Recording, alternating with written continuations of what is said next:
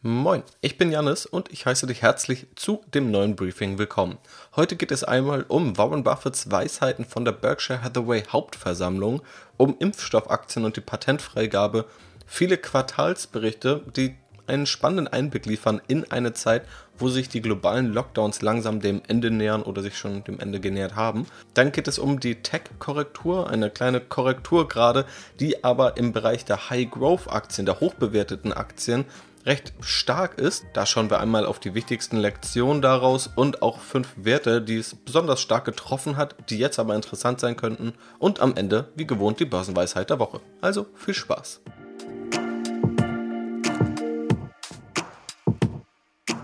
Ja, starten wir heute mit Warren Buffetts Weisheiten von der Berkshire Hathaway Hauptversammlung 2021. Einmal im Jahr kommt also Berkshire Hathaway und die wichtigsten Aktionäre zusammen und die ganze Anlegerwelt schaut aber eigentlich auf diese Hauptversammlung, denn alle wollen wissen, was sagt Warren Buffett und was sagt sein Geschäftspartner Charlie Munger über den aktuellen Aktienmarkt. Deswegen kann man, denke ich, guten Gewissens sagen, dass auf kaum eine Hauptversammlung weltweit so viele Menschen und Anleger schauen wie auf die von Berkshire Hathaway. Falls du nicht die Stunden im Livestream verbracht hast, habe ich hier einmal die interessantesten Aussagen zusammengefasst. Was man sieht, wenn man auch das Portfolio verfolgt, Berkshire Hathaway setzt weiterhin vor allem auf Apple. Der Anteil, der beträgt über 40% am Berkshire Hathaway Vermögen und er ist so groß, dass schon eine einprozentige Schwankung von Apples Aktienkurs den Wert von Berkshire Hathaway wiederum um mehr als eine Milliarde US-Dollar bewegt. Also wahnsinnige Dimension. Buffett selbst nennt den Apple-CEO Tim Cook, der auf Steve Jobs gefolgt ist, einen der besten Manager der Welt und hat nun Apple deutlich besser verstanden, nach eigener Aussage, weshalb er auch guten Gewissens einen so hohen Anteil investiert hat. Er sagt wörtlich, es ist ein außergewöhnliches Unternehmen und hat einen fantastischen Manager. Tim Cook wurde für eine Weile unterschätzt. Er ist einer der besten Manager der Welt und ich habe viele Manager gesehen. Und sie haben ein Produkt, das die Leute lieben. Es hat eine konsolidierte Gruppe von Menschen und sie erhalten Zufriedenheitsraten von 99%. Es ist ein außergewöhnliches Geschäft. Zitat Ende. Außerdem äußert er sich über Specs und Trading-Apps, auch ein Thema, das ich zuletzt auch hier im Podcast diskutiert habe, gerade Specs, das Vehikel, über das nun viele Unternehmen an die Börse gehen, statt einen normalen Börsengang, einen normalen IPO zu wählen. Dieses Vorgehen sieht Buffett erstmal kritisch. Sie verleiten zum Zocken, sowohl diese Specs, aber auch Trading-Apps und lassen die Börse wie ein Casino aussehen. Es entspricht nicht dem Bild, das er hat und 1983 formuliert hat, wonach er selbst Qualitätsaktionäre anziehen möchte. Also Aktionäre, denen es nicht ums Zocken geht, sondern um mittel- und langfristiges Anlegen und die nicht bei der erstbesten 5% Schwankungen die Reißleine ziehen. Außerdem nimmt Buffett uns mit auf eine Zeitreise. Er zeigt Listen der Top 20 wertvollsten Unternehmen 1989 und heute. Kein Unternehmen von damals ist in der heutigen Liste. Darüber hinaus ist Apple, das heute wertvollste Unternehmen, heute mehr als 20 mal wertvoller als das damals wertvollste Unternehmen. Sein Fazit daraus ist, die richtigen Aktien auszuwählen ist schwer und Anleger sollten vor allem auf den gesamten Markt setzen. Auch zu Trendbranchen äußert er sich. Er sagt, viele Anleger investieren nur dort, wo eine Branche wächst. Das allein ist aber keinesfalls ein Garant für höhere Renditen.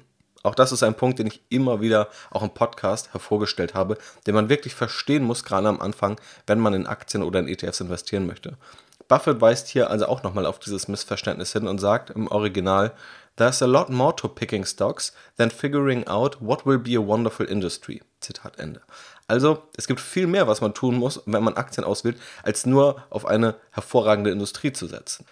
Eine Frage blieb auch nicht unbeantwortet, und zwar, ob Warren Buffett und Charlie Munger jetzt auch Bitcoin halten oder hodeln, wie die Bitcoin-Community sagen würde. Nein, wenig verwunderlich. Buffett hat nicht geantwortet, da er die vielen Bitcoin-Anhänger nicht verärgern will, was natürlich auch irgendwo eine Antwort ist.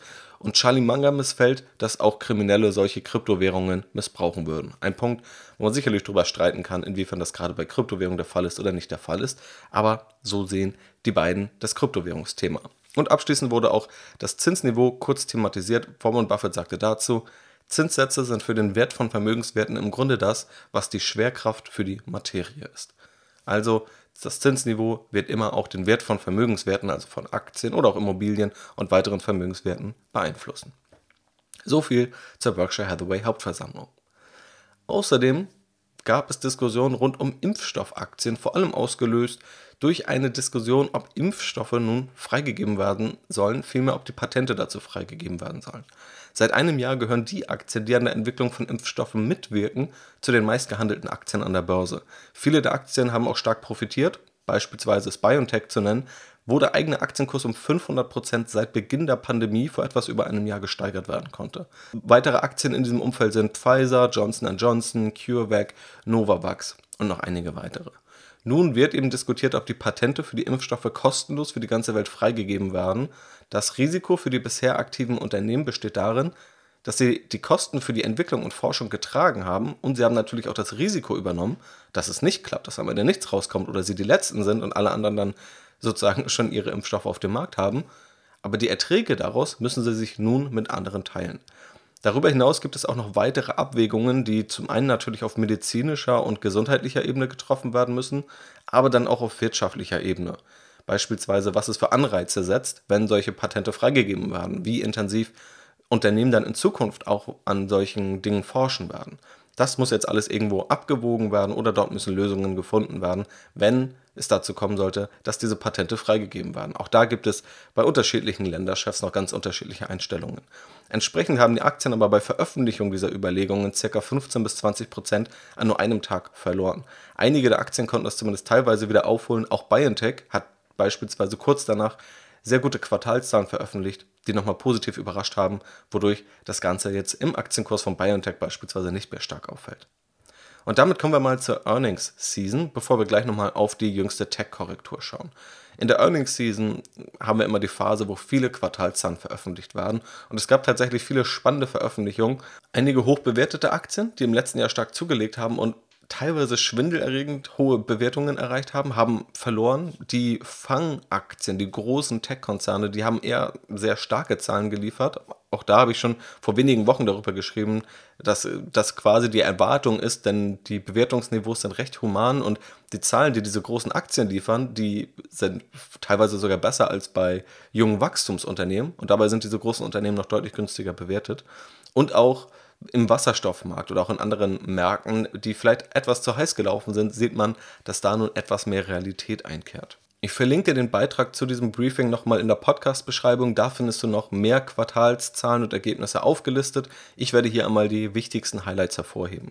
Zum einen, Apple hatte ein enorm starkes Quartal. Der Umsatz ist um sage und schreibe 54% im Jahresvergleich in diesem Quartal gestiegen. Klar, es gibt bei Apple auch noch immer Events, die dazu beitragen, beispielsweise wenn neue Geräte auf den Markt kommen, vor allem ein neues iPhone. Aber das ist in der Größe, in der Apple mitspielt, natürlich schon ein sehr, sehr bedeutender Sprung. Und auch der Gewinn wurde auf Quartalsebene fast verdoppelt und die Cash-Reserven von Apple liegen nun bei über 200 Milliarden US-Dollar. Damit könnte Apple also so einiges anfangen. Beispielsweise könnte Apple theoretisch mit diesem Betrag Netflix kaufen. Auch Amazon hat ziemlich starke Zahlen geliefert, den Umsatz um 44% im Jahresvergleich gesteigert. Nun zählt Amazon über 200 Millionen Prime-Abonnenten und hat über 8 Milliarden Dollar Nettogewinn im Quartal erzielt. Gerade der Gewinn wurde bei Amazon über die letzten Jahre immer so gering wie möglich gehalten und ja, nun lässt es sich wohl nicht mehr vermeiden, dass tatsächlich auch mal bei Amazon Gewinn anfällt. Und auch Facebook hat den Gewinn um 48% steigern können, den Gewinn fast verdoppelt auf knapp 10 Milliarden Dollar im Quartal, woraufhin auch der Aktienkurs gestiegen ist. Und auch eine erstaunliche Zahl, 2,72 Milliarden Menschen nutzen heute einen Facebook-Dienst täglich, also WhatsApp, Instagram oder auch Facebook. Spannend wird hier vor allem auch dann in Q2 und danach sein, wie sehr Apples verschärfte Datenschutzrichtlinien das Werbegeschäft von Facebook treffen oder wie gut Facebook damit umgehen kann. Aber im Quartalsbericht hat Facebook selbst auch schon einen etwas vorsichtigeren Jahresausblick gegeben. Auch Shopify hat Zahlen veröffentlicht. Der Umsatz ist dort um 110% auf Jahresebene gestiegen, nun auf knapp eine Milliarde US-Dollar. Shopify ja die E-Commerce-Software, gegründet von einem Deutschen in Kanada, der mittlerweile, wenn man ihn mit in die Liste der reichsten Deutschen zählen würde, zu den Top 10 oder Top 15 gehört. Also ziemlich, in ziemlich kurzer Zeit ziemlich viel Vermögen aufgebaut. Und das über Shopify abgewickelte Volumen, also was Shopify-Shops umsetzen, liegt bei über 37 Milliarden US-Dollar. Also tatsächlich schon eine ziemlich große Hausnummer. Volkswagen hat die Erwartungen übertroffen und auch den Jahresausblick leicht angehoben. Vor allem das China-Geschäft läuft wohl sehr rund, gerade weil sich die Pandemie dort auch jetzt früher dem Ende geneigt hat. Und 62 Milliarden Euro Umsatz hat Volkswagen im Quartal erzielen können, was 13% mehr sind als noch im Vorjahr und die Anzahl verkaufter Autos ist sogar um 20% gestiegen. PayPal hat ebenfalls positiv überrascht, den Betriebsgewinn um 162% steigern können, den Umsatz um knapp 30% und hat auch angekündigt, beispielsweise in Deutschland bald das Zahlen per QR-Code an der Ladenkasse anzubieten. Da sind wir mal gespannt, ob sich das dann auch in der Fläche etablieren wird.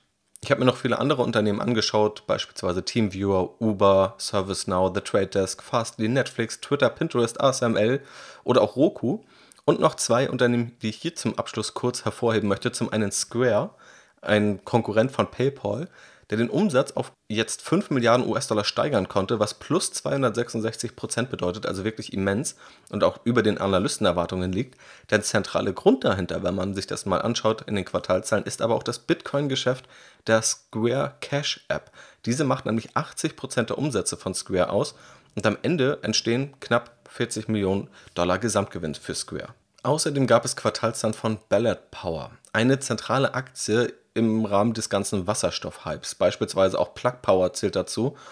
Und Ballard Power ist jetzt stark gefallen. Plug Power habe ich vor einigen Wochen auch auf Strategy Invest analysiert, kam zu einem eher kritischen Ergebnis. Also in meinen Augen ist die Aktie ja noch überbewertet und vor ein paar Monaten stand die Aktie nochmal doppelt so hoch. Da ähm, ja, gab es für mich oder gibt es für mich noch heute keine rationalen Gründe oder fundamentalen Gründe, wie diese Bewertung jetzt gerechtfertigt sein kann. Seitdem haben tatsächlich auch Wasserstoffaktien noch etwas verloren und auch die Quartalszahlen von Ballard Power neigen jetzt nicht unbedingt dazu, zum Umdenken zu bewegen. Also der Umsatz in Q1 2021 für Ballard Power beträgt magere 18 Millionen Dollar. Trotz des Wasserstoffhypes ist der Umsatz damit also rückläufig und 26% unter dem Vorjahr. Dazu kommt auch, dass der operative Verlust gestiegen ist und jetzt bei 14 Millionen Dollar liegt. Also das sind enorm schlechte Zahlen für ein Unternehmen, das vor wenigen Monaten noch mit 15 Milliarden US-Dollar bewertet wurde. Und nun befürchten Anleger, dass auch bei anderen Wasserstoffaktien mehr Realität eintritt und dass die Zahlen den enormen Bewertungen nicht hinterherkommen. Damit schauen wir einmal auf die Korrektur, die wir gerade in den letzten Tagen und Wochen gesehen haben. Viele Corona-Gewinneraktien liegen aktuell etwa 20 bis 50 Prozent unter ihren Höchstkursen. Dazu gehören Aktien wie Roku, Netflix, Spotify, Shopify, Pinterest, Snap, Twitter, Cloudflare, Snowflake und viele weitere aus diesem Umfeld. Vor allem also jüngere Wachstumsunternehmen, die relativ hohe Bewertungen hatten. Dazu gibt es auch noch weitere Aktien, die ich hier kurz vorstellen möchte, die jetzt vielleicht wieder eine Überlegung wert sind. Viele dieser Aktien hatten ja hoch im Februar da schon damals so mein Gefühl war, dass nur noch Wachstum zählt und Anlegern Bewertungen anscheinend egal sind, es wird nur noch das gekauft, was wächst und was irgendwie gestiegen ist zuletzt, habe ich auch das in der Podcast-Folge Nummer 107 mit dem Titel Zählt nur noch Wachstum am 21. Februar thematisiert und auch auf die Risiken hingewiesen, nur noch Aktien nach Wachstum zu kaufen und alles andere zu ignorieren. Unter anderem Gründe dafür sind, dass Bewertungen dem Wachstum vorauslaufen Dadurch kann halt auch ein hohes Wachstum zu unterdurchschnittlichen Renditen führen, wenn die hohen Erwartungen nicht gehalten werden. Sie schaffen immer eine immense Fallhöhe. Also wenn nur positive Ereignisse eingepreist sind im Aktienkurs, dann fällt jede negative Veränderung sozusagen direkt im Aktienkurs ins Gewicht. Und die Nachhaltigkeit des Wachstums ist eben immer die Frage. Zu schauen, wie viel ist dein Unternehmen jetzt gewachsen, ist ja die eine Sache, aber viel wichtiger ist es herauszufinden, ob das Wachstum auch dauerhaft gehalten werden kann oder was der ganze Markt jetzt irgendwie erwartet und ob das überhaupt noch realistisch ist. Dazu kommt auch das, was ich in der Podcast-Folge das Momentum-Problem genannt habe. Anleger gehen an die Börse und kaufen intuitiv das, was zuletzt am meisten gestiegen ist, weil sie davon ausgehen, dass das so weitergeht. Also wir Menschen neigen dazu, Trends linear in die Zukunft vorzuschreiben dann klappt das vielleicht mal drei Monate und dann denkt man, okay, das ist ja eine gute Strategie. Ich kaufe das, was gestiegen ist, es steigt weiter und dann bleibe ich natürlich dabei oder kaufe noch mehr davon, was gestiegen ist. Aber natürlich kann es nicht ewig so weitergehen. Und das ist eben das Momentum-Problem, das ich da thematisiert habe. Dass ich gesagt habe, genau jetzt laufen Anleger in diese Falle, in dieses Momentum-Problem zu glauben, nur weil Dinge steigen, steigen sie immer weiter. Und rückblickend war es natürlich das richtige Timing, denn genau da war das Hoch dieser Aktien und jetzt sind alle nochmal 20, 30 Prozent niedriger. Aber das ist natürlich immer erst im Rückspiegel zu sehen. Und vor allem ist es auch Zufall, dass es kurz danach zu solchen Korrekturen kam. Auch im März gab es schon eine leichte Korrektur bei den Technologieaktien. Das heißt, die zugrunde liegende Diagnose war vermutlich richtig, aber das Timing ist natürlich völlig Zufall und das hätte jetzt auch noch ein Jahr so weitergehen können. Auch solche Phasen gibt es, man muss sich nur mal die Dotcom-Blase anschauen. Das heißt, solche Entwicklungen kann man, glaube ich, schon irgendwo erkennen, aber das Timing, dieses Market-Timing funktioniert nach wie vor nicht. Ich möchte hier nochmal auf die vier Lektionen hinweisen, die ich auch damals im März genannt habe, die man hier im Grunde eins zu eins wieder beherzigen sollte oder mitnehmen sollte. Aktie versus Unternehmen ist die erste Lektion. Unternehmen können sich hervorragend entwickeln, die Aktie aber fallen, wenn die Erwartungen, die eingepreist sind, noch höher sind. Zweite Lektion, kaufe nie nur deshalb, weil etwas steigt. Dritte Lektion, Diversifikation hilft wirklich. Gerade solche Situationen, in denen die Top-Aktien des letzten Jahres überdurchschnittlich verloren haben, verdeutlichen das, dass es umso wichtiger ist, zu streuen und auf unterschiedliche Ansätze zu vertrauen, wenn man eben weniger Risiko eingehen möchte. Und die vierte Lektion, Rückschläge gehören an der Börse einfach dazu. Sie werden immer wieder kommen und sie sind das Risiko, das Aktionäre tragen, um langfristig überhaupt mit Rendite belohnt zu werden. Übrigens hat auch der Gesamtmarkt etwas gelitten. Grund dafür ist wohl, dass die Inflation kurzfristig gerade in den USA stärker angestiegen ist, was immer zu etwas Unsicherheit an Märkten führen kann. Nichtsdestotrotz, bei all der Hysterie, die auch immer wieder verbreitet wird, stehen wir nach wie vor auf sehr, sehr hohen Aktienkursen und historisch den höchsten Aktienkursen bei den größten Indizes, die wir bisher kennen. Also das muss man natürlich auch immer in Relation sehen. Einmal kurz und knapp fünf Aktien, die man sich jetzt anschauen könnte, wenn man im Vergleich zu ein paar Monaten vorher günstiger kaufen möchte. Zum einen Etsy. Etsy ist ein Marktplatz für Selbstgemachtes. Die Aktie notiert aktuell etwa 30% unter dem Allzeithoch. Das macht sie wahrscheinlich noch nicht wirklich günstig bewertet nach den gängigen Bewertungskriterien, aber eben deutlich günstiger als noch vor einigen Monaten. Das Unternehmen selbst gehört zu einer der größten E-Commerce-Webseiten der Welt. Das Unternehmen wächst stark, ist auch sehr deutlich profitabel und hat auch ein spannendes Geschäftsmodell mit vielen Vorteilen. Übrigens, Aktienanalysen zu all den hier fünf genannten Unternehmen findest du auch auf strategyinvest.de. Außerdem interessant Teladoc Health, ein führender Anbieter im Bereich der Telemedizin. Zuletzt gab es eine Fusion mit Livongo Health, die bisher noch nicht die Erwartungen ans hohe Wachstum erfüllt. Entsprechend liegt die Aktie aktuell etwa 50% unter dem Allzeithoch. Und Disclaimer, auch ich habe die Aktie im Depot, auch bei mir liegt sie aktuell mit einem Verlust im Depot, glücklicherweise mit ziemlich großem Abstand dann zur nächsten Aktie. Die Zahlen aus dem Quartalsbericht plus 150% Umsatzwachstum das allerdings auch durch diese Fusion erreicht wurde. Unternehmensübergreifend gab es 20% neue Nutzer und der Verlust war etwas höher als erwartet. Die Umsatzerwartung fürs gesamte Jahr beträgt aber nach wie vor 2 Milliarden US-Dollar, also hier ist schon eine relevante Größe vorhanden. Und vor ein paar Monaten wäre das jetzige Kursumsatzverhältnis von 11, zu dem die Aktie heute notiert, fast undenkbar gewesen. Entsprechend bleibe ich persönlich investiert. Das Ganze ist natürlich aber auch mit entsprechenden Risiken verbunden. The Trade Desk ist eine digitale Werbeplattform, möchte also Werbebuchungen zentral aussteuern. Diese Aktie notiert aktuell fast 50% unter dem Allzeithoch. Lustigerweise habe ich auch die Trade Desk Aktie vor einigen Monaten analysiert und kam da zum Schluss, dass die Aktie im Mittel etwa 42% überbewertet ist. Das kam jedenfalls aus meiner Berechnung heraus. Das kann natürlich ein Zufallstreffer gewesen sein, zeigt aber, dass die Aktie nun bei der Bewertung wieder in einem deutlich realistischeren Bereich liegt. Denn das Geschäftsmodell selbst, das ist relativ unangefochten unangefochten weiter gut, wächst stark und bietet auch einiges an Potenzial. Eine weitere interessante Aktie in meinen Augen ist TeamViewer. Auch diese Aktie notiert etwa 30% unter dem Allzeithoch, wächst aber stark, auch wenn die Erwartungen zuletzt nicht so stark erfüllt werden konnten. Und darüber hinaus ist TeamViewer aber auch sehr profitabel. Also die Free Cashflow Marge, also das, was an Cash gemessen am Umsatz überbleibt, liegt aktuell bei etwa 40%, was wirklich immens ist für ein so stark wachsendes Unternehmen. Die sogenannte Rule of 40, ein gerade im Venture Capital Bereich, also da, wo gerade junge Unternehmen mit viel Risiko finanziert werden, wird diese Rule of 40 gerne herangezogen, die Summe aus Umsatzwachstum und Free Cashflow Marge. Und wenn diese über 40 liegt, deutet das auf ein sehr gutes Unternehmen hin. Teamviewer liegt hier bei über 80, also das ist wirklich enorm stark. Teamviewer selbst bietet Softwarelösungen für Industrieunternehmen, gerade auch zur Fernwartung von Geräten. Aktuell ist die Aktie mit dem 30-fachen des aktuellen Cashflows bewertet. Also da würde man jetzt sagen, das ist gar nicht so utopisch und dafür sehen die Zahlen sehr gut aus. Ich bin deshalb investiert, aus Transparenzgründen, also auch hier der Hinweis. Und last but not least die FANG-M-Aktien. Ich habe zuletzt die These aufgestellt, dass viele der FANG-M-Aktien jetzt interessante Investments sind. Zu diesen Aktien gehören Facebook, Apple, Amazon, Netflix, Google und Microsoft. Nun, nachdem die Quartalszahlen draußen sind, haben wir gesehen, nahezu alle, bis auf Netflix, haben enorm starke Zahlen geliefert. Viele haben Zahlen geliefert, von denen selbst jüngere Unternehmen nur träumen würden, mit über 40% Wachstum und über 30% Nettomarge. Aber einige der Aktien sind im Kurs seit Monaten unverändert, beispielsweise Amazon.